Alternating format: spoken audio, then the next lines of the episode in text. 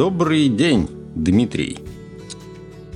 Здравствуйте, товарищ Андрей. Здравствуйте, уважаемые радио интернет-слушатели. Мы приветствуем вас традиционно на нашем подкасте «Ядерный паровоз». Усаживайтесь поудобно, заваривайте чаек, кофеек, какао.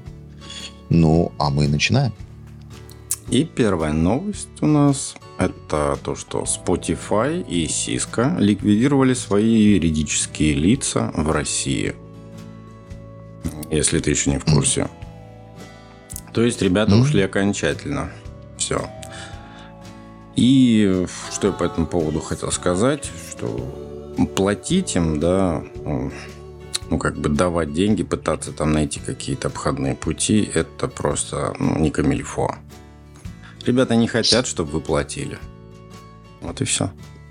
Собственно говоря... Ну, я думаю, я думаю, что а, открытие юрлица это всего лишь 7 рабочих дней. Какая проблема? Ну, Никакой. Осадочек-то остался. Ну, осадочек остался. Ну, просто вы решили э, как-то, товарищи, видимо, подтереться, да, типа, да и пошли. Ну, а мы говорим вам всего доброго. Не до свидания, а просто всего вам доброго. У меня даже и есть успехов. У меня даже есть луп на эту тему. А, а луп? Да, слушай. Просто. Люсенька, родная, зараза, сдались тебе эти макароны. Ну ты же смотрел Киндзадза, я надеюсь. Киндзадза, конечно же, было дело. Там, где про Чита Грита, Чита Маргарита, да? Нет. Там про Ку. Нет? Да? Ку? А. Ну, такой очень специфический фильм, честно говоря. Его очень трудно понять в детстве. Очень трудно. Да, да. Ты только со временем понимаешь, о чем там идет вообще речь. Так что это такой звездный путь от советских режиссеров. Ну, оно просто немножко сложновато для молодого неокрепшего ума. Да. Ну, слушайте, но э, бог с ним со Spotify, да, переживем. Э, вы меня вчера поразили, потому что посреди своей ночи вы мне прислали сообщение, э, от чего я вообще не понял, что, что стряслось. Я просто, я думал, что это про музыку. А это оказалось, что в Китае, оказывается, ноутбук чемодан изобрели. 64-ядерным ЦПУ и десктопный RTX 4080. Так вот вы не могли бы поражает, немножечко рассказать? Поражает же сам размер. Это серверная ячейка. Это целая серверная ячейка, да, со всеми потрохами. И к нему как будто вот пришито, приклеен просто ноутбук сверху. На суперклей, на суперклей приклеили клавиатуру и экран от планшета. Ну, там целый ноутбук, считай, с клавиатурой, со всеми делами, с трекпадом, с мышкой с этой, да. А, просто, чтобы понимать, это если взять там 16-дюймовый ноутбук, серверная ячейка, mm-hmm. она уже, наверное, в полтора раза больше него. И по mm-hmm. толщине это, ну сколько это? Сантиметров 5-6, если не, не больше. Толщина. Угу. Это да. просто такая дичь. Китайцы опять за свое взяли, знаешь. А сколько весит? Сколько весит? Не знаю, не знаю. Но это просто... Вот они поехали опять по своим любимым занятиям. Да. Это называется «Приходи ко мне домой, принеси-ка сервер свой». Да, как бы. Подкастов загрузим. Да. Это можно прям Ужас, стриминговый сервер прям поднять, понимаешь? Что... Приноси свой Spotify. Да. Когда, когда Spotify у вас дома. Да. А... Всегда с собой. Музыка всегда с собой. Насколько там 900 терабайт, как бы, да, пожалуйста. Что касается предыдущего нашего подкаста, где мы про, помнишь, где вырастили мозги на платье. Бил да, компьютер да, да, сделали, он там чуть ли не заговорил с ними, знаешь. Ну, Пытался обыграть в шашки сразу же, да. Да, да, да, да, в трехмерные. Ну, он там различать mm-hmm. голоса, математические какие-то вычеты делал, да. И тут э, ну, mm-hmm. есть пояснение поболее, поболее подробное, как бы, об этом CM. Я могу про, про, прочитать. Нейроморфную инженерию? Да, да, да. Я вот хотел бы ага. ее прочитать. Вот. Пожалуйста. А, нейроморфная инженерия является инновационной областью исследований, объединяющей принципы когнитивных наук и передовых технологий. Вот. И, собственно говоря, на протяжении многих лет ученые занимались попыткой создания передовых таких биокомпьютеров. По мнению многих исследований, они решили бы ряд проблем э, их кремниевых собратьев, на базе которых обучаются искусственные нейросети сейчас, чью основу составляют искусственный интеллект. А кремниевые чипы потребляют при этом много энергии, дольше выполняют задачи, а также имеют узкое место фон Неймана – Отмечается и более медленное удвоение транзисторов в интегральной схеме, замедление закона Мура таковое. Вот, значит. А, и вот эти попытки, они, значит, идут уже с 2013 года. А, так вот, например, в 2013 году суперкомпьютер K является тогда, это являлся тогда еще одним из ведущих в мире, предпринял попытку эмулировать активность мозга – и с, э, с использованием 82 944 процессоров и оперативной памяти в размере петабайта ему потребовалось 40 минут для моделирования лишь одной секунды активности 1,73 миллиарда нейронов. То есть, представляешь, вообще ни о чем. Просто какая-то, да, жуть. Дикий, дикий просто расход энергии на вот это все. Они ну, да. были соединены 10,4 триллионами синапсов, что представляет собой всего лишь от 1 до 2% структуры мозга. Поэтому те попытки моделирования активности мозга только начали раскрывать весь потенциал искусственной системы. Угу. Вот. И э, вот то исследование, о котором мы говорили там на днях, это новое исследование угу. вот инженера Фэн Го из университета Индианы. Э, в Блумингтоне. Э, и, может быть, я сейчас повторяюсь с предыдущей нашей новостью, но тем не менее. Да, есть немножко, да, да, и, Значит, э, показывает, что во воображать и представлять можно все, что угодно, но теперь, кроме скопления клеток мозга, и мы подходим к проекту под названием Brain Aware. Проект получил название Brain это Aware. Brain Aware. Это своего рода мост между искусственным интеллектом и биологическими тканями. Он представляет собой сплав мозговых органоидов, соединенных с массивом высокоплотных микроэлектродов, где задействованы резервуарные вычисления. Работа заключается в переносе электрической стимуляции информации в органоид. Далее в резервуар, где эта информация подвергается обработке еще до того, как Brain Aware даст результаты в виде нейронной активности. Для входного и выходного уровней используются и привычные компьютеры, где на выходном слое считывалась нейронная активность, а позже давалась классификация на результатах э, входных данных. Ну, ну, понял, да? То есть для интерпретации всего это используется просто обычный ну, компьютер. Да, да, да. Вот.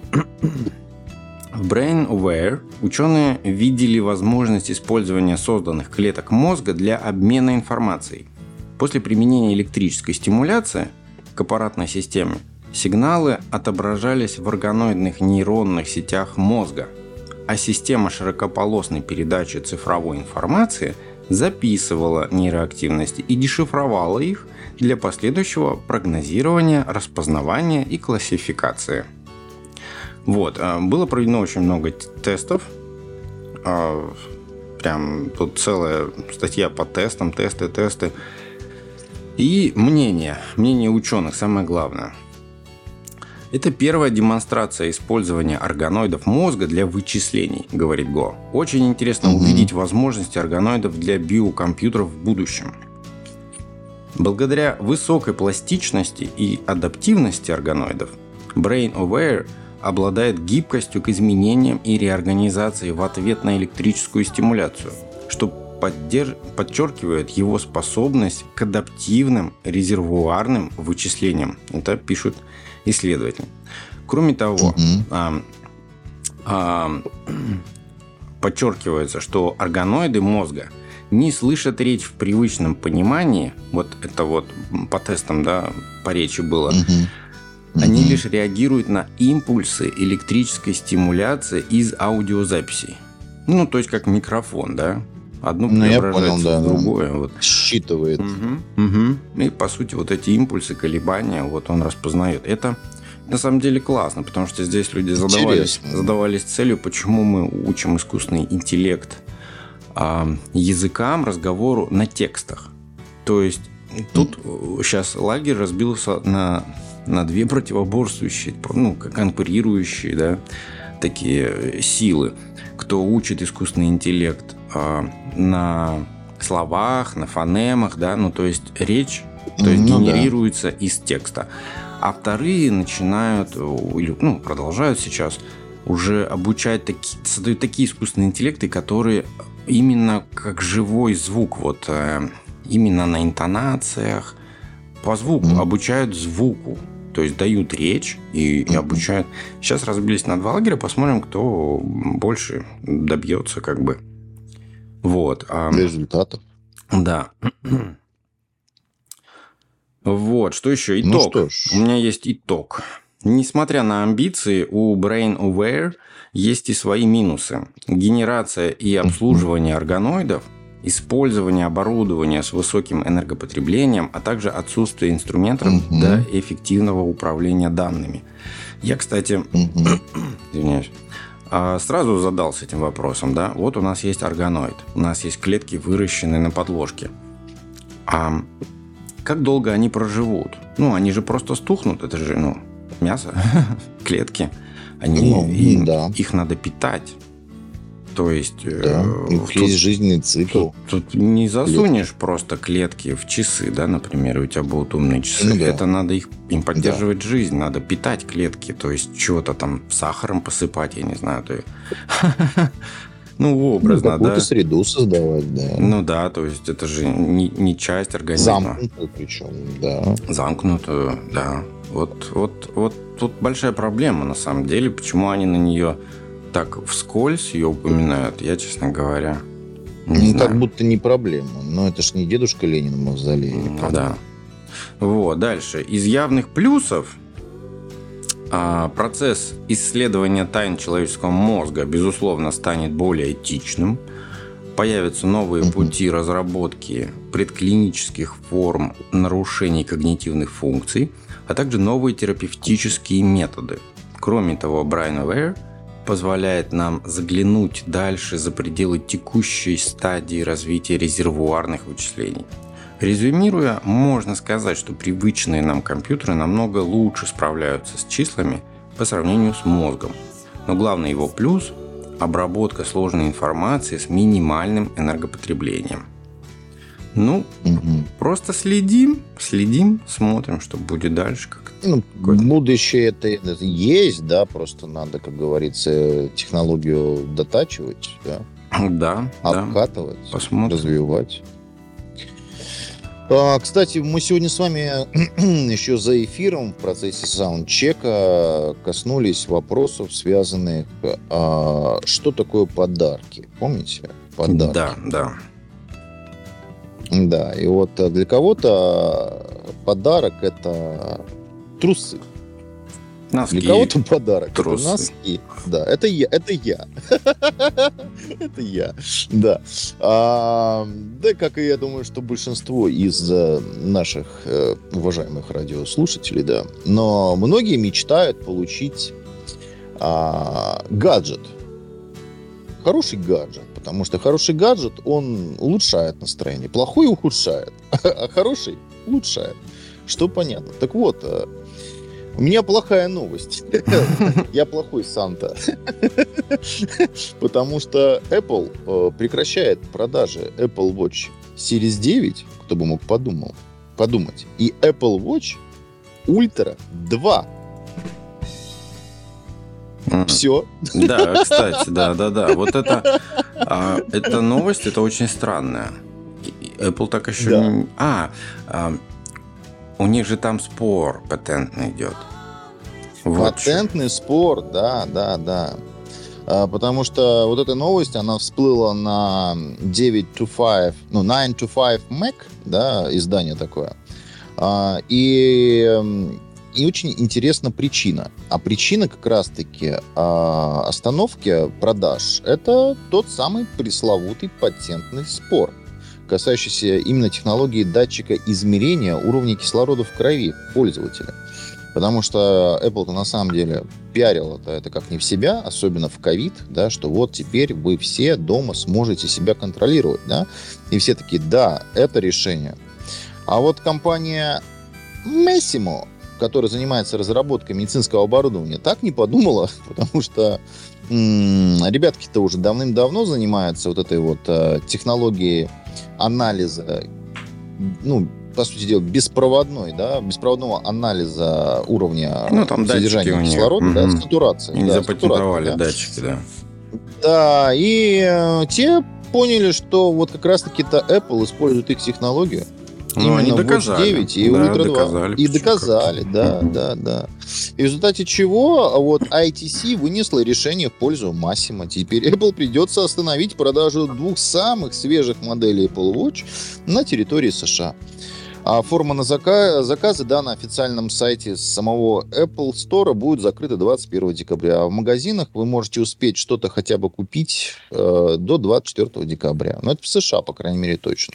Как будет на других рынках, это, это большой вопрос. Но каков удар? Каков удар, господа? Слушай, есть, э, э, я, кстати, тут вот ненароком задумался, а не специально ли это сделано? Есть такое подозрение. 24 декабря, ведь э, хорошая дата, да? Рождество у них там. Да даже не в этом дело. Я имею в виду с точки зрения, может быть, налогообложения или ввоза, вывоза продуктов. Или еще что-то, каких-то там послаблений, или еще что-то. Это надо копнуть глубже, потому что, ну, ну не знаю, ну выиграли они спор. Ну, теперь Apple ищет якобы А входные каналы, как в, в свою же страну ввозить из Китая свои, свою же продукцию. Может быть, не Ну все да. так просто. Может быть, это имеет место сговора. Может быть, Apple это выгодно. Вот так, как Может будто быть. бы, как будто бы себя ограничить. Может быть. Непонятно. Попросить какие-то говоря. дотации, там, не знаю, все что угодно. Может быть, к чему-то вот На неокры. Это вот сходу не поймешь, не додумаешь. А так это же может быть э, какая-то хитроумная схема. Какой-то ход. Да. Какой-то ход хитрый, да, да.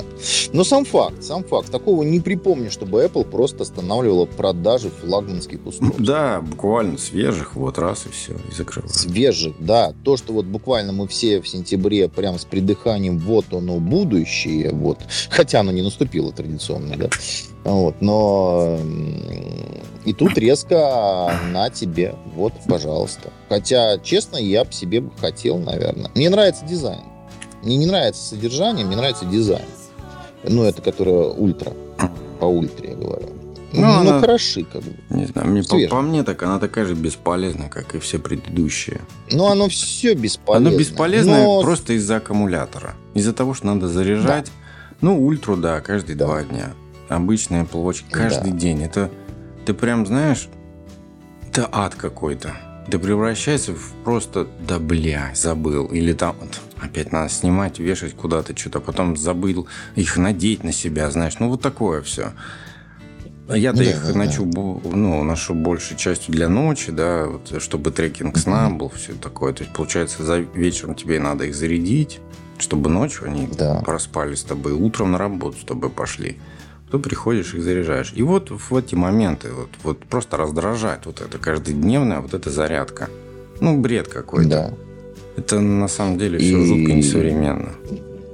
Ну, может быть, э, люди многие мечтают о таких часах, да, что вот какая крутая штука.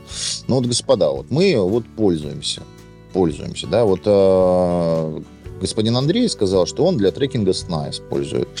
Я тоже для, для сна использую, потому что отслеживание достаточно точно. Но мне еще интересно наблюдать за своим здоровьем. Это, в частности, там он же пульс измеряет, да, то есть он средний трендовый Пульс, вывозит. кислород, да? шаги. Да, да. Шаги, вот это как бы полезно. Что дико раздражает в часах, так это то, что постоянно он делает акцент, вот эти часы делают акцент на фитнес. Да я не занимаюсь фитнесом. Но не надо мне это. Нет. Каждый день это вот активность вылезает. Ты должен еще там пошевелить правой ногой. Ну, это ты можешь выключить. Там все в настройках выключится. Я тебе потом расскажу. Можно. Ну, расскажешь. Но вот для тех, кто как бы не копал глубоко, это раздражает большому счету. Вообще а так, слушайте, очень удобное напоминание. Напоминание, кстати, хотел сказать. У нас в современном штука. мире. Ну, давай, напоминание, mm. что напоминания, которые на самом деле помогают, э, уведомления, вот это все как бы портативно, оно удобно. Но по большому счету функционал, э, функционал он узенький у этих часиков. Узенький. Да. Так он у всех такой. Поэтому... Я, кстати, да, еще да. повторюсь, я же их использую еще как э, будильник. Вибробудильник. Да, кстати, хорошая штука. То есть да. там отключаешь звук на минимум, когда будильник стоит, он там повторяется, да, твой будильник, ну, если в mm-hmm. режим сна, режим сна повторяется на Apple Watch, заходишь в настройки Apple Watch в приложении, и звук просто выбираешь в ноль. Вибрацию ставишь, галочку, если она там есть, и будет да. вибрация, все, ты будешь привыкнешь и будешь вставлять исключительно под вибрацию, без этих э, ужасающих звуков резких, спокойно, нормально. Да да. не будя при этом да. всю семью вокруг и соседей. Это очень удобно, когда ты вдвоем с кем-то спишь, спокойно встал, просто все по времени. Ну, вот позволите ремарочку, я так хочу подытожить. Э, штука полезная, штука, в принципе, удобная, но штука переоцененная. То есть да. этот гаджет, он переоценен. Все он правильно. не может стоить тех денег, за которые его пытаются нам продать. Потому что 50% стоимости – это просто за значок Apple. Да. Точка. По-моему, в девятках пошла датчик э, температуры. Я его очень всегда хотел, как бы, и мне полезно было бы знать и динамику температуры, потому что по динамике температуры ты точно сможешь определить, заболел ты или нет, например. Есть ну, у тебя да, какие-то да. инфекции или нет. Вот, потому что мне это сложно делать. У меня пожизненно большая температура, всегда 37 у меня нормальная температура, поэтому мне это надо.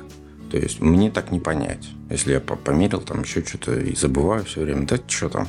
У меня гаджетов этих умных много, я им просто не пользуюсь. Забываю на весы встать, там, знаешь, температуру померить. Ну, такое. Мне надо, чтобы на мне, на мне висело и на мне мерило постоянно что-то. Вот я такой гаджет себе купил. Ну да, да.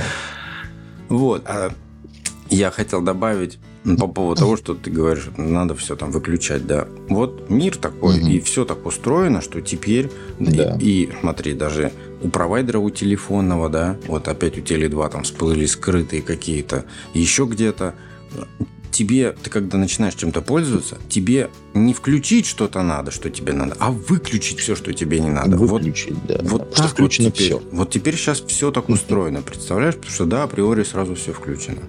И то, что тебе не нужно, и то, что из тебя еще денег ну, спишет. И ты начинаешь тонуть в инфошуме просто. Вот да. Вот даже приложение, да, какое-то приложение, например, там со внутренними покупками. Что он первое тебе дает? Давай купи. И тебе надо отказаться от покупки, чтобы использовать бесплатную версию. Вот, это как один из да. лучших примеров да. вот этого всего.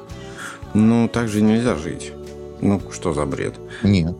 Не это, это как, знаешь, скоро будет такой, ты приходишь в магазин, на тебя просто наваливают телегу еды, ты расплачиваешься, уходишь. Да-да-да, на входе, на входе, знаешь. Да, не спрашивая, а, что тебе надо. Да, да, да, да. Рекомендации Роспотребнадзора. Вы должны купить себе десяток яиц, литр молока, 200 а, ну, грамм сливок, понятно, сметану не, не вдавайся. Я к тому, да. что ты приходишь да, домой, да. выбираешь только то, что тебе... А потом остальное, вот эту всю работу, ты идешь, сдаешь. Вот так же это все нелепо выглядит. Да, да, да. Да. А ты такой диабетик, э, и причем, а, причем еще, да-да, у тебя с лактозой проблема, а тебе уже навалили. И ты такой, нет, нет.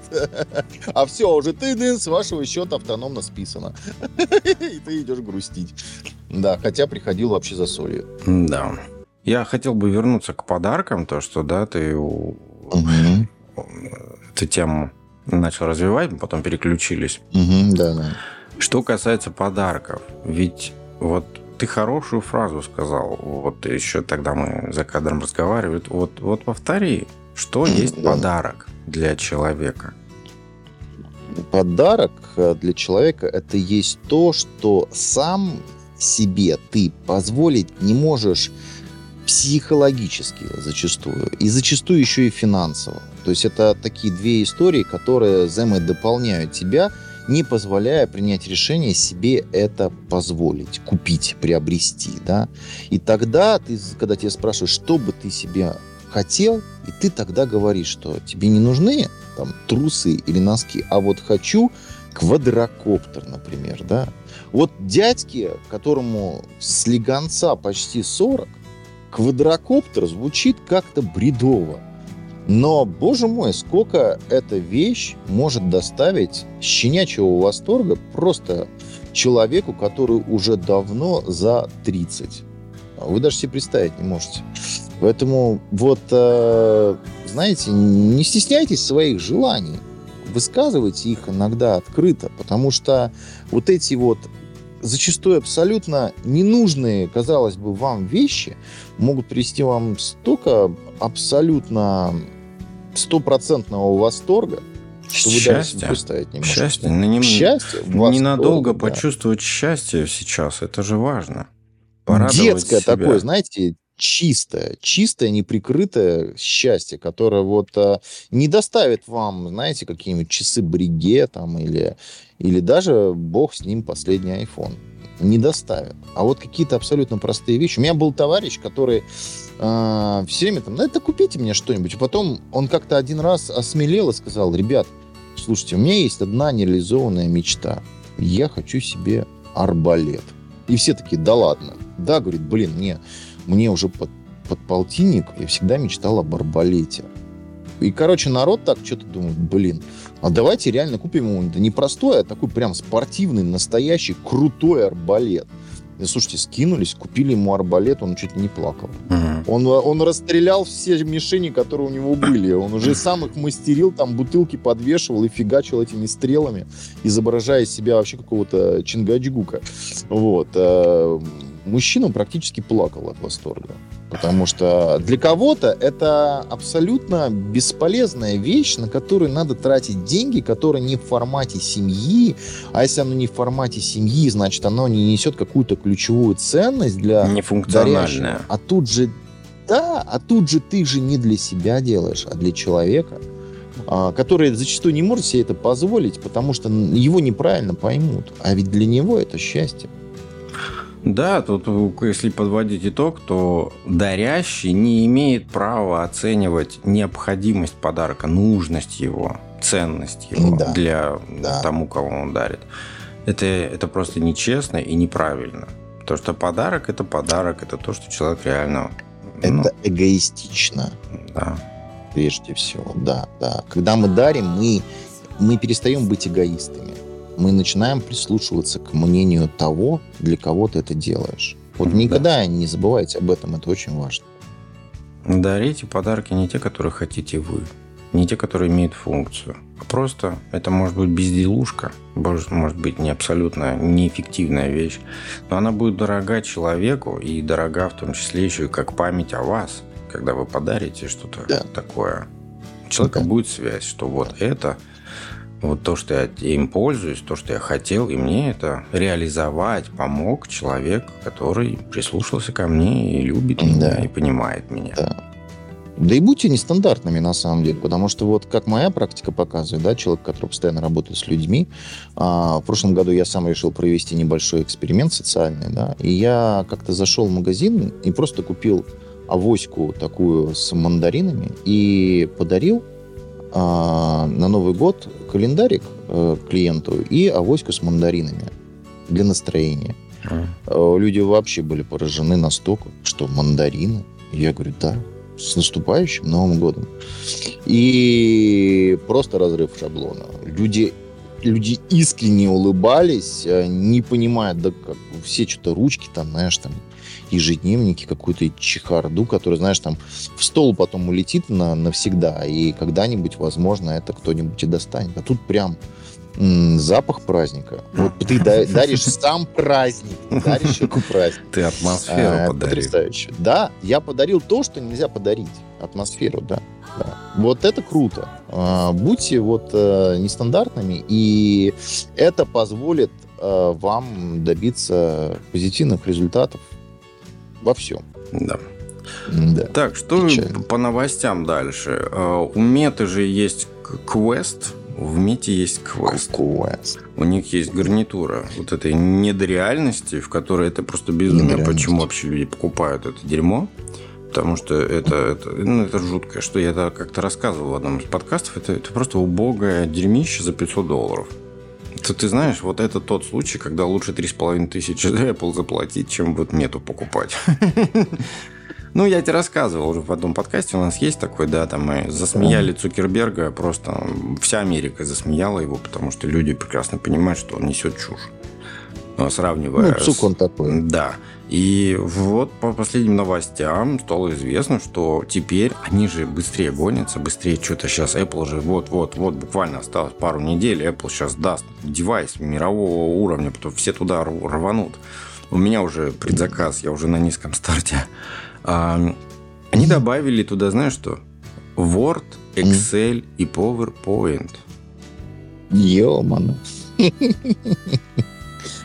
Ё-моно. Они реально вот в своей метавселенной хотят как-то с Apple конкурировать. Знаешь, представляешь? Я бы не хотел бы сидеть в параллельной вселенной в Excel. Ну, в, Нет, в метавселенной...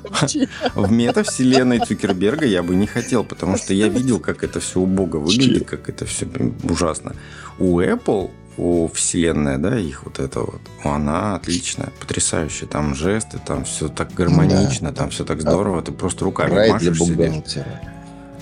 Да, да, у бухгалтера Excel. можно бухгалтера посадить в кладовке, надеть ему VR-шлем, да. и он в своем отличном да. свежем кабинете, и поставить ему там да. свечу с запахом лаванды, и все, все. Человек ушел в работу в своем кабинете, ему прекрасно, там светло, солнышко, все чистое, блестящее. Медицинскую. Да. Медицинскую. А, да. Чтобы хорошо было не только ему. Что еще? Что еще? В России а, коммерсант выяснил, что Роскомнадзор распорядился заблокировать в российском сегменте интернета поискового робота GPT-бот компании OpenID. Он занимается сбором информации для чат GPT, Copilot и некоторых других нейросетевых чат-ботов – Сотовые операторы mm. и провайдеры интернета получили от подведомства э, ведомственного Роскомнадзора главного радиочастотного центра ГРЧЦ. Mm, ГРЧ. Да, ГРЧЦ. Да.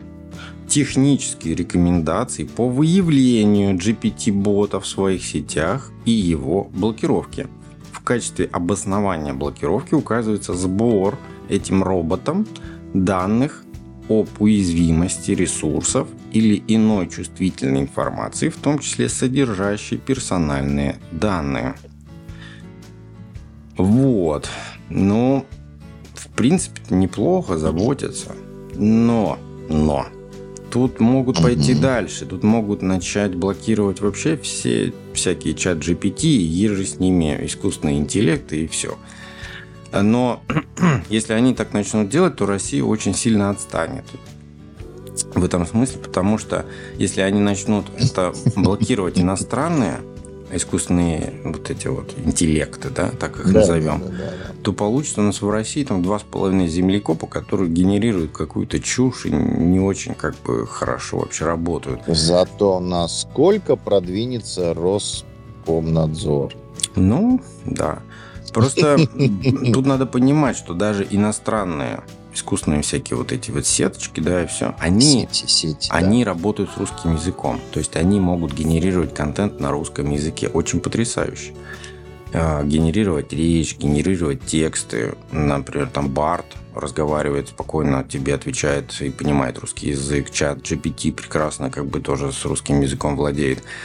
А наши сети, такого даже наши родные, и даже с этим не справляются. Понимаешь, насколько все плохо в России в этом сегменте? А нам надо делать. Нам надо иметь своего российского чат-бота какого-то, или искусственный интеллект, или их несколько, или еще что-то. Надо. Потому что иначе, ну что, иначе будет опять а, а, как англоязычный сегмент вот этот весь, он заберет себе. Вот и все. И опять нам да. придется подстраиваться под них, опять нам придется использовать их ресурсы, их IP, их разработки. Потому что они же их будут mm-hmm. регистрировать. И мы потом не сможем ими воспользоваться. Вот и все. Так что нам надо да. подсуетиться, нам надо то что-то делать.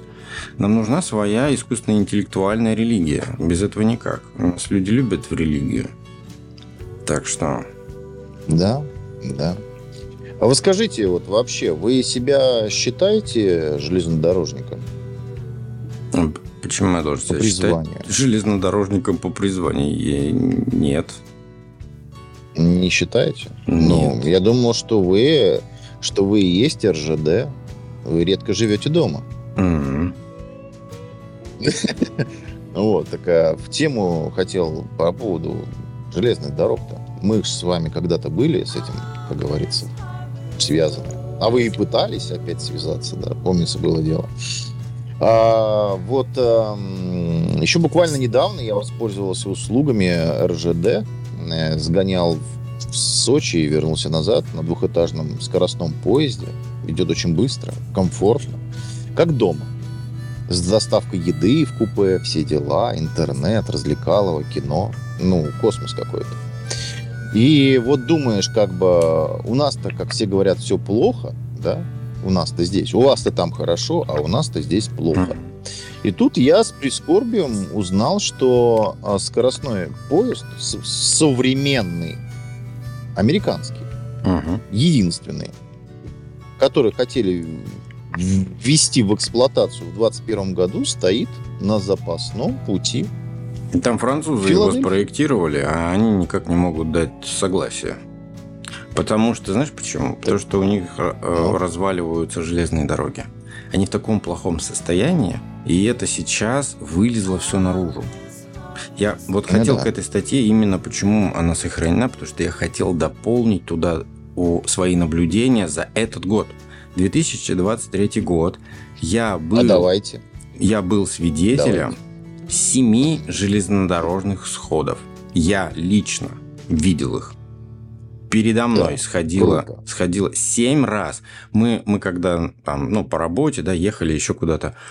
Это, ну, поначалу, блин, что такое перекрыто? Опять, опять поезд, опять и когда уже это раз пятый, знаешь, мы встаем и ждем, когда там это угу. откроют линию там или на объезд или еще куда-то, угу. мы уже, знаешь, угу. ну такие, ну это уже ненормально, это уже прям, это даже не смешно. Ну мы ржем, ну как бы часы можно сверять, потому что, понимаешь, раз. Когда поезд сойдет, да? Да, да, раз конкретно, знаешь, там в какой-то там в раз в месяц по понедельникам у, у США сходит поезд. Угу. Мы такие, Под откос. как так? Что случилось? Теракты скрытые или что это? Ну да. Но судя по тому, что я видел, никаких терактов не было. Это просто вот в таком виде... Шпалы сгнили. Железнодорожное полотно в США, Дима. Представь себе, она mm, сгнила. Да. То есть они, Америка, это самая, одна из самых железнодорожных стран в мире. Наверное, может быть, может быть на первом мире, на первом месте потому что очень развита была инфраструктура в свое время, они очень хорошо вложились, вот это вот прям хорошо, хорошие, очень-очень длинные дороги. Самая большая инфраструктура, мне кажется, чем во всем мире. Э, я не хвалю, я просто, я помню, я где-то где это читал. Вот. И с тех пор, Дима, ничего... Ничего не изменилось. Все, они запустили ее до нельзя. Вот. Вот, вот эта вот статья именно всковырнула вот этот вот прыщ американской экономики. Ты представляешь, да. да, в каком виде экономика на самом деле? И когда я говорю, да, что она разваливается, я, я не преувеличиваю, я не кидаюсь патриотизмом, я без всякой ненависти, я просто наблюдательный человек. Я вижу это вокруг, и это, к сожалению, правда. Страна разваливается вот, вот в таком даже сегменте. Вот хотел бы добавить немножечко вот э, к вашему спичу еще наблюдения, которые, которых заметил не только я. У нас э, отсылочку бы хотел передать ребятам из канала 808. Вот, э, там у нас э, замечательный ведущий. Он любитель поездов, на самом деле. Он любит их. Ему привет, соответственно. Вот, ну, соответственно, он взял билеты как-то на американский ночной поезд и решил на нем прокатиться. Угу. Так э, он сказал, что он там по этому бедному купе ночью летал, просто спать невозможно. И вот так трясет, и вот так колбасит, потому что пути все кривые. Просто поезд прям вот ну, что-то, ну, американские горки, короче. Ну, ему не понравилось. свои деньги. Вообще ни разу. То есть, говорит, лучше, ребятушки. Во-первых, это дорого. Это реально дорого. То есть, э, он говорит, я не понимаю, зачем столько денег платить за, за вот э, железку. Когда можно, тогда уж действительно, как все и делают, садятся в самолет и летят. Комфортнее и быстрее. А если ты хочешь на ночном поезде, ну, это просто, чтобы один раз попробовать. Второй раз ты уже этого не захочешь. Mm-hmm. Все старое, уставшее, э, прошлого века, понимаешь, и, и еще денег стоит, ну, практически в два раза больше, нежели чем на самолете. Пуст, пустые поезда ходят, практически полупустые поезда. Люди, ну, просто не готовы платить столько вот за такое, за такой сервис. Это отвратительно. А, вот а я... тот новый поезд, который стоит вот в Филадельфии, да, ведь э, там мало того, что как бы его не могут запустить по объективным причинам, так еще там э, из-за, видимо, всех этих вибраций нерасчетных, там э, окна лопаются. Там еще к тому же процесс коррозии какой-то вскрывается из-за того, что вода течет на незащищенные узлы. Так вот, я хотел, я хотел добавить. Помнишь, может, я не знаю, я в подкасте рассказывал. Нет, я же устраивался на завод железнодорожный. Нет, ты не рассказывал. А у нас тут в, недалеко в соседнем городе есть э, предприятие. Siemens, по-моему. Siemens. Да? Siemens, немецкое предприятие, там очень много немцев работает по обмену, так скажем, да. Я там был. Немцы два, по обмену, да. Два раза у меня там знакомые работают. И так вот, они рассказывают, как, какая там богадельня. Там собирают составы, буквально э, шасси ржавые, там все ржавое, все старое, ничего никакого, mm-hmm. ну там жопа творится. Там каркасы вот эти Жуть. сами, чтобы покрасить, там надо сначала вот эту всю грязь, ржавчину всю смыть, чесать. Там, ну, очень плохого качества все очень плохого качества. Это люди, которые непосредственно собирают их. Эти поезда мне mm-hmm. рассказывают. Понимаешь? И ну вот. Ну как после этого, вот, как не верить-то, если ты все это видишь, слышишь, разговариваешь с людьми непосредственно да. там. И я там был на этом производстве. Оно, ну, ну, как сказать, ну, не отличается, не отличается от российского, я, я тебе так скажу. А, в этом плане. Да, этом, тут да. как бы Калифорния, суховато, и из-за этого солнечно, да, из-за этого не видно больше грязи, да. Но на самом ну, деле да. мы там работали на субподряде, мы меняли освещение. И, собственно угу. говоря, когда ты на подъемнике поднимаешься да, на высоту ангара, а, ну, по светильникам, во-первых, видно, да, слой пыли, грязи.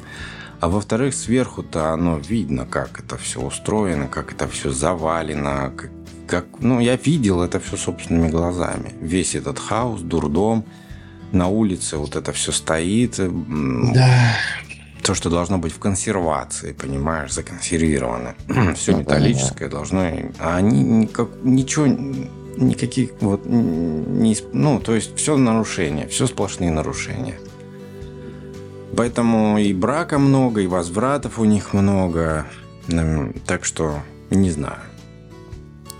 И судя по тому, что даже так, и даже и при этом немецкий, да, конгломерат делает, то в Америке, получается, даже своих производителей нет уже железнодорожных. Нет. Подвижного состава. Просто нет. То, что раз немцев туда пустили, вот в твоей в этой новости там французов пустили, чтобы сделать высокоскоростной да, поезд. Да, и в да. Америке они не ходят. То есть для нас это уже в России привычное явление, да, абсолютно давным-давно, пусть оно изначально да, тоже да. иностранное было. И для Китая это нормальное явление. А в США они даже не могут его пустить, потому что его пускать не почему. Нету полотна для этого. Вот Нормального ровного полотна нет. Я вот даже, честно говоря, вот есть целые каналы, да, американские. На Ютубе есть, можно посмотреть. Это не, это не проблема. А где ребята снимают там американские поезда, там же разные ходят. Там вообще есть дико древние, знаешь, там составы. Вообще просто древнющие. И э, вот он снимает, и я смотрю, господи, а там такое кривое железнодорожное полотно. Я думаю, как вообще? Там просто рельсы в разные стороны. И вот он идет, его весь колбасит, он с грузом идет. Ну, как бы после этого я понимаю, почему там иногда что-то периодически случается. Ну да. Просто в хлам. Ну, американцы же изначально инфраструктуру сделали для того, чтобы перевозить как можно больше грузов. Вот, они в том да. числе же, это, наверное, их изобретение, когда они на подвижный состав ставят фуру. Ну, то есть отцепляют, да, прицеп фуры, сколько ну, там, да, 40 да, фит, да, вместе с колесами, с, ну, с, все, весь прицеп. И его ставят просто угу. на вагон, ну, на этот, на площадку. На низкую площадку. Да. да. И они вот так вот едут. Так просто дешевле, проще, быстрее, наверное. Ну и тем ну, самым, да. соответственно, это всегда большие грузы, да, это вот и все. А чем тяжелее составы, они бесконечные, у них очень длинные составы, очень длинные. Естественно, они, боже мой, ну, за последние там те же 50 лет они просто все втоптали, продавили. Они испортили инфраструктуру, которую, по сути, больше не восстанавливают. Только латают и все. И... Ну да. Все. Да вот. и развития нет никакого. Тут они уже отстали. Да. Сильно. Так, ну, на этом, наверное, с американскими ЖД железной дорогой можно закончить. Думаю, да. Так, а следующая новость – это, значит, научная Российская Академия Наук и всему подобного. Значит, э, с 1 января 2024 года будет отменено деление научно-исследовательских институтов на три категории. Об этом сообщил президент РАН, академик Геннадий Красенников в день проведения mm-hmm. общего собрания членов РАН, сообщает ТАСС. Mm-hmm. Это... Чем это хорошо? Потому что из-за того, что научные исследовательские институты, да, все это делили на три категории – из-за этого было разное финансирование, очередность финансирования. Ну, ты понял, производные mm. все вот ну отсюда. Да. То есть кто-то просто, имея отличные какие-то базы для реализации, они просто не получали финансирование и рассыпались. Теперь, когда уберут э, категорийность, то все uh-huh. будут на равных правах. То есть все будет на уровне как бы тендера, конкурса и каких-то денежных выплат, да, грантов там или еще что-то, именно по, как сказать, по необходимости. То есть, кто вот классную самую идею сделал, тот и выигрывает больше всех денег. Вот так будет теперь. Независимо от того, какой это институт, какой принадлежности, в какую категорию раньше входил. То есть для научной вот тусовки это очень классно на самом деле. Это mm, хороший, да. хороший шаг вперед. Ну, то есть всем дать денег вот по, по результату. То есть вот кто этого именно заслуживает. Потому что если раньше выделяли, да, там по, категориям, да, то получается людям давали деньги, а им ни во что их нету у них исследований таких, которые можно было деньги тратить. Соответственно, они их тратили не на то, на левую всякую ерунду, понимаешь, по, по сути отмывание всякое. Вот так вот. Угу. Я надеюсь, что это вот, вот эта отмена, она поддержит как бы какие-то новые хорошие начинания каких-то маленьких-маленьких там институтов или маленьких там компаний-разработчиков, да, вот люди там что-то делают важное, нужное, полезное. Я хочу, чтобы эти люди гранты получали. Пусть, э, пусть молодые да, команды согласен. как бы работают и за это им платит государство. Трудится, да. Да. Шизофрения. Ученые, а, это и это, кстати, не псевдоученые, а ученые обнаружили взаимосвязь.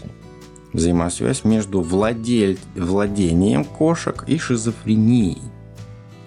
Казалось бы, А-а-а. какая может быть связь между наличием кошки дома и психическим заболеванием? На первый взгляд, никакой. Но недавнее исследование показало, что такая связь существует, причем у любителей кошек риск развития шизофрении увеличен в два раза. Это нехило так.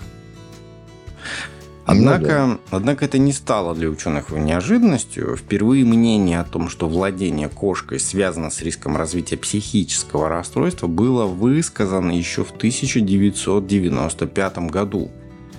А недавние работы ученых показывают, что наиболее высокий риск у тех людей, которые в детстве много контактировали с кошками. Например, если в семье жило домашнее животное. Точные причины это, этому пока неизвестны, однако у учеными высказываются некоторые предположения, которые косвенно подтверждают результатами исследований. И вот, значит, недавнешняя работа.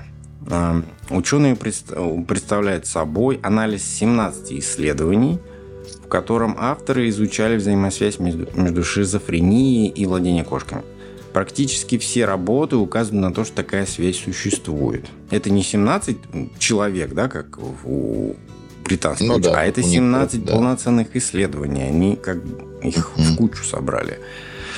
Как сообщают авторы новой работы, опубликованной в журнале не, в, не выговариваемым немецким названием, кошки увеличивают риск психологического заболевания в два раза.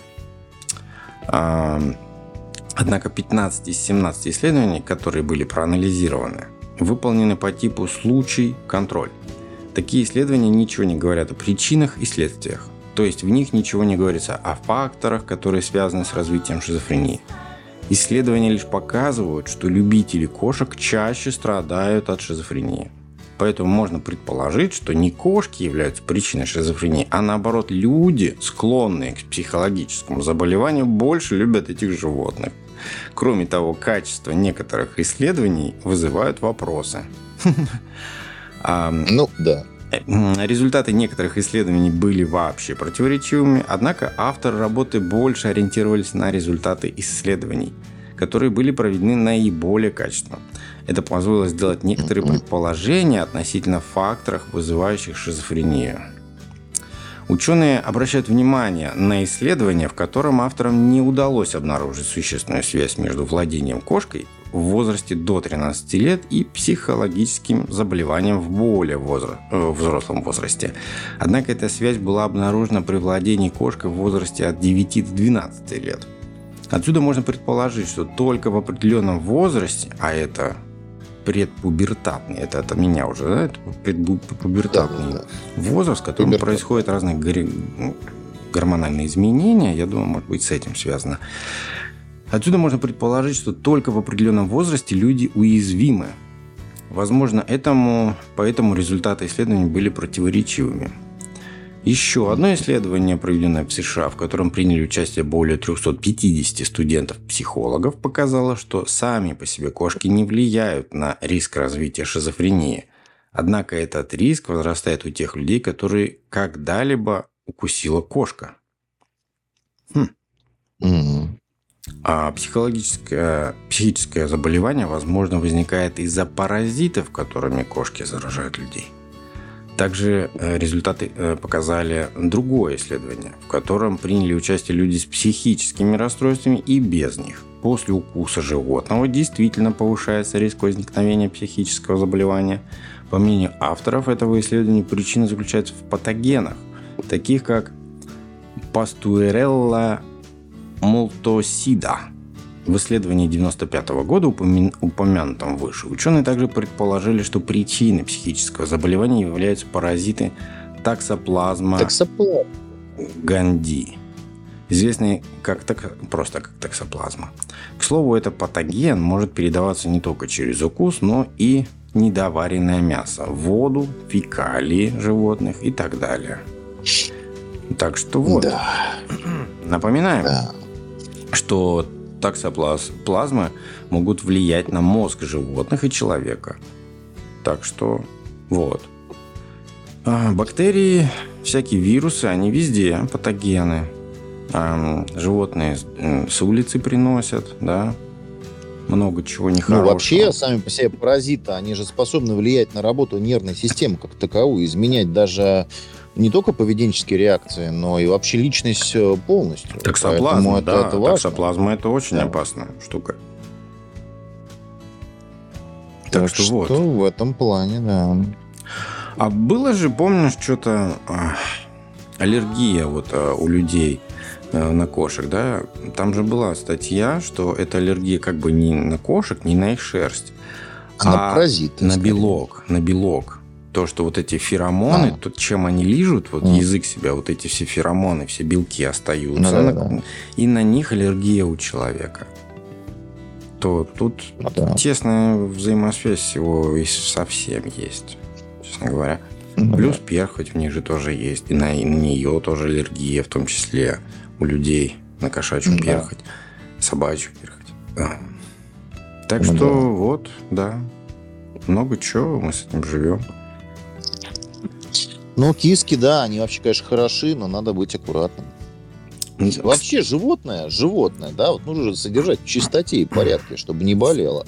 И от паразитов то, точно так же лечить. А если так наплевать, купил, да вот дома сидит что-то такое, там сам по себе как-то что-то живет, да кого-то, извините, а что на этом животном и в нем живет, никто же не знает.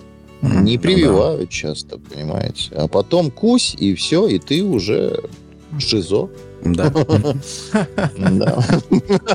И тебе уже хорошо, понимаешь, и люди тебе завидуют. Да. Кстати, вот о кошках была тоже статья недавно. А, там касалось того, что это такие, это прям хищники. Они выедают всю инфраструктуру, всю весь био, биоресурс вокруг. Биом, да. Они все выжирают. Э, птиц, это самое распространенное. Грызунов распространенное, но в том числе они ну, да. всех съедают. Жуков, пауков, э, червей. Ящериц, они да. все жирают, понимаешь? То есть это хищник, если он голодный, территория такая, вот они все биоразнообразие сжирают. И еще и плодятся. То есть это вредный хищник на самом деле. А мы вот все котики, котики маленькие, там, ла-ла-ла. Но смотри, э, ты абсолютно прав, потому что, к примеру, в Финляндии уже очень-очень давно существует реально действующий закон, по которому запрещен свободный выгул кошек. Угу. Запрещен. То есть таких кошек, если кошка будет найдена на улице в Финляндии, да, она будет отловлена. Угу. Запрещено потому что действительно она огромный урон э, наносит э, окружающему биому, потому что уничтожает и кладки яиц, э, диких птиц, понимаешь, ну и так далее, то, что ты уже лучше нам рассказал. Поэтому в Финляндии это просто запрещено. Я не помню, Поэтому где... биоразнообразие. В Азии где-то, может быть, даже в Китае, ну где-то в Азии, у них их отстреливают. У них охота ведется, потому что их так много, что они просто выжрали все. Ну, просто не, не существует биома никакого. То есть ни птицы не летают. Знаешь, как в той песне, да? Здесь птицы не поют. Mm-hmm. Вот, и их просто отстреливают. Как диких хищников. Вот до чего дошло. Так да. что поаккуратней с кошечками, с кисточками, со всеми теми. Надо держать. Вообще надо, надо, надо быть, нам нужно быть вообще аккуратным, да, то есть э, это же важно. И главное, господа, вот э, что хочется всем сказать, не бросайте животных просто Это отдельная, да, история, это вообще жопа. Это полная. отдельная история, наверное, отдельного подкаста, потому что вот э, мне э, лично приходится содержать э, трех уличных котов, которых просто бросили кормить их. Да. Ну как вот можно животину, он минус 20 выкинуть на улицу? Ну, ребят. Но вы же детей своих не выбрасываете, хотя есть и такие индивидуумы, да. Но мы в ответе за тех, кого приручили. Ну да. Никак иначе. Да. Будьте людьми. Ну, слушай, это да, это, это ужасно, что люди делают, это кошмар. Да выбрасывают, а, даже, да что, что говорить про котов, выбрасывают, блин, рептилию вон в Астрахани как-то нашли, в том году, по-моему.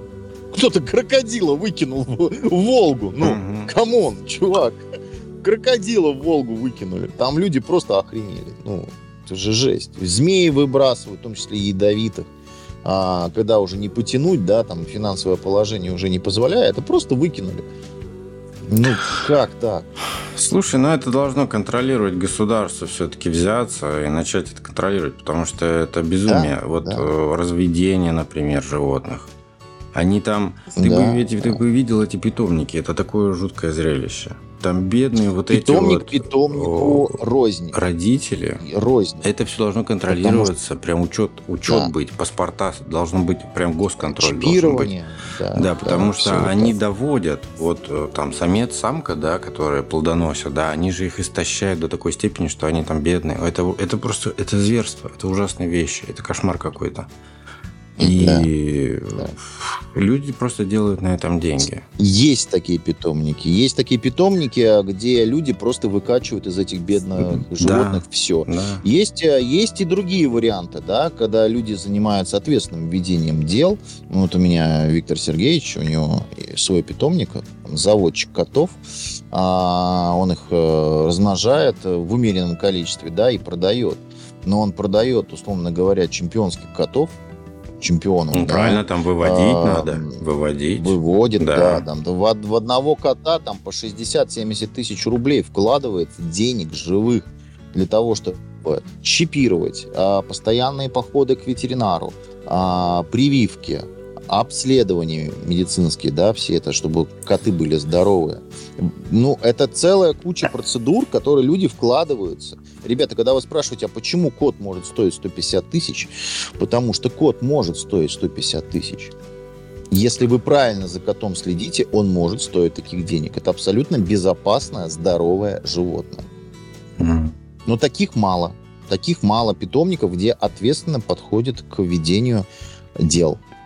Он занимается конкретно мейн-кунами. Мгм. Классные коты, конечно, люблю. Я к тому, что должна быть уголовка. Вот за это должна быть уголовка, потому что животные вообще никак не защищены здесь, у нас в России, то есть это просто жопа. А, Смотри, э, по согласно законодательству, животное в Российской Федерации не является живым я существом. знаю. это, это не... Я, Да, я знаю. И дол- ну, да- а должно быть. Вот давно уже А дол- должно. дол- должны взять это все. И каждый человек, который заводит, заводит животное, он должен пройти школу, да, как ухаживать за Да, животным, да, еще что-то. Это да. есть, по-моему, даже в той же Финляндии, по-моему, или в Швеции.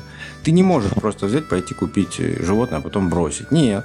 Ты берешь его, и ты отчитываешься государственной компании, как ты его Да. содержишь, как, как, как он выглядит, все. То есть ты отчитываешься, понимаешь, ты его при покупке сначала ты должен пройти тест, как его воспитывать.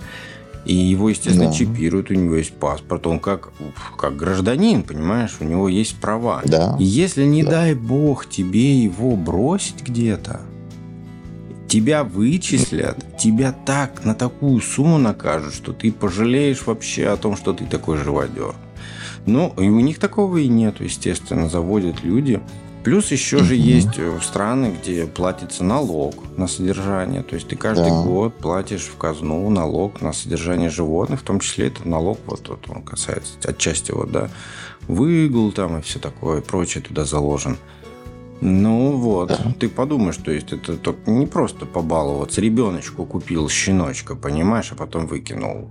Да. Больше всего раздражают люди, Поиграли, которые не- не поиграли, могут бросили, да. взять животное, которое там мы переезжаем, хотим отдать. Мне хочется прийти по этому адресу и сломать шею человеку. Это Нос хотя бы. в смысле отдать э, друга, который тебя терпел столько лет? Ты просто его даже потому что Да. переезжаешь. Или, например, животное, у которого умер хозяин. Приходят там дочки, сыночки, да, которые наследство. А потом животное просто на улицу Дима выгоняет. Выкидывают, просто потому что Выкидывают, я выбрасывают. в шоке, как люди могут быть такими бездушными сволочами. За знаешь, это... вот у меня есть пример живой, я уж извините, да, вот вставлю свои 5 копеек. Да. У меня коллега с работы, у, меня, у нее, говорит, у меня жила кошка, она меня достала до такой степени, что я ее отвезла в СНТ, ну, садоводство, и Мгм. просто ее там выкинула. Ну да. Пускай куда-нибудь приблудится. Ну, вот что ты делаешь? Она мне гадила. Ну, так простите меня, а может быть, с тобой что-то не так? Ну, не бывает, понимаешь? Ты, значит, не можешь найти подход к животному. Значит, возможно, тебе нужно получить какие-то знания. Понимаешь, Ну, животное да, не может да. тебя выгнать из дома. А если бы кот тебя выгнал из дома? Я бы хотел на это посмотреть. Да, да. Ты бы пошла бы, знаешь, в полицию бы заявление писать. Меня выгнали из дома, да, меня лишили места, где я живу. А животное бесправное ты можешь выпнуть на улицу, понимаешь? И ты думаешь, что ты такой прав, я решил вот эту проблему. Ты животное обрекаешь, ну, как минимум, на голодную смерть. Домашнее животное, которое, ну, уже не знает, как себе добывать еду, как прятаться, которое может задрать любая собака, это как минимум а в худшем виде это животное становится переносчиком еще и очень опасных заболеваний. Я поэтому и говорю, Потому что, что здесь, здесь должна быть уголовка. Все, без вариантов.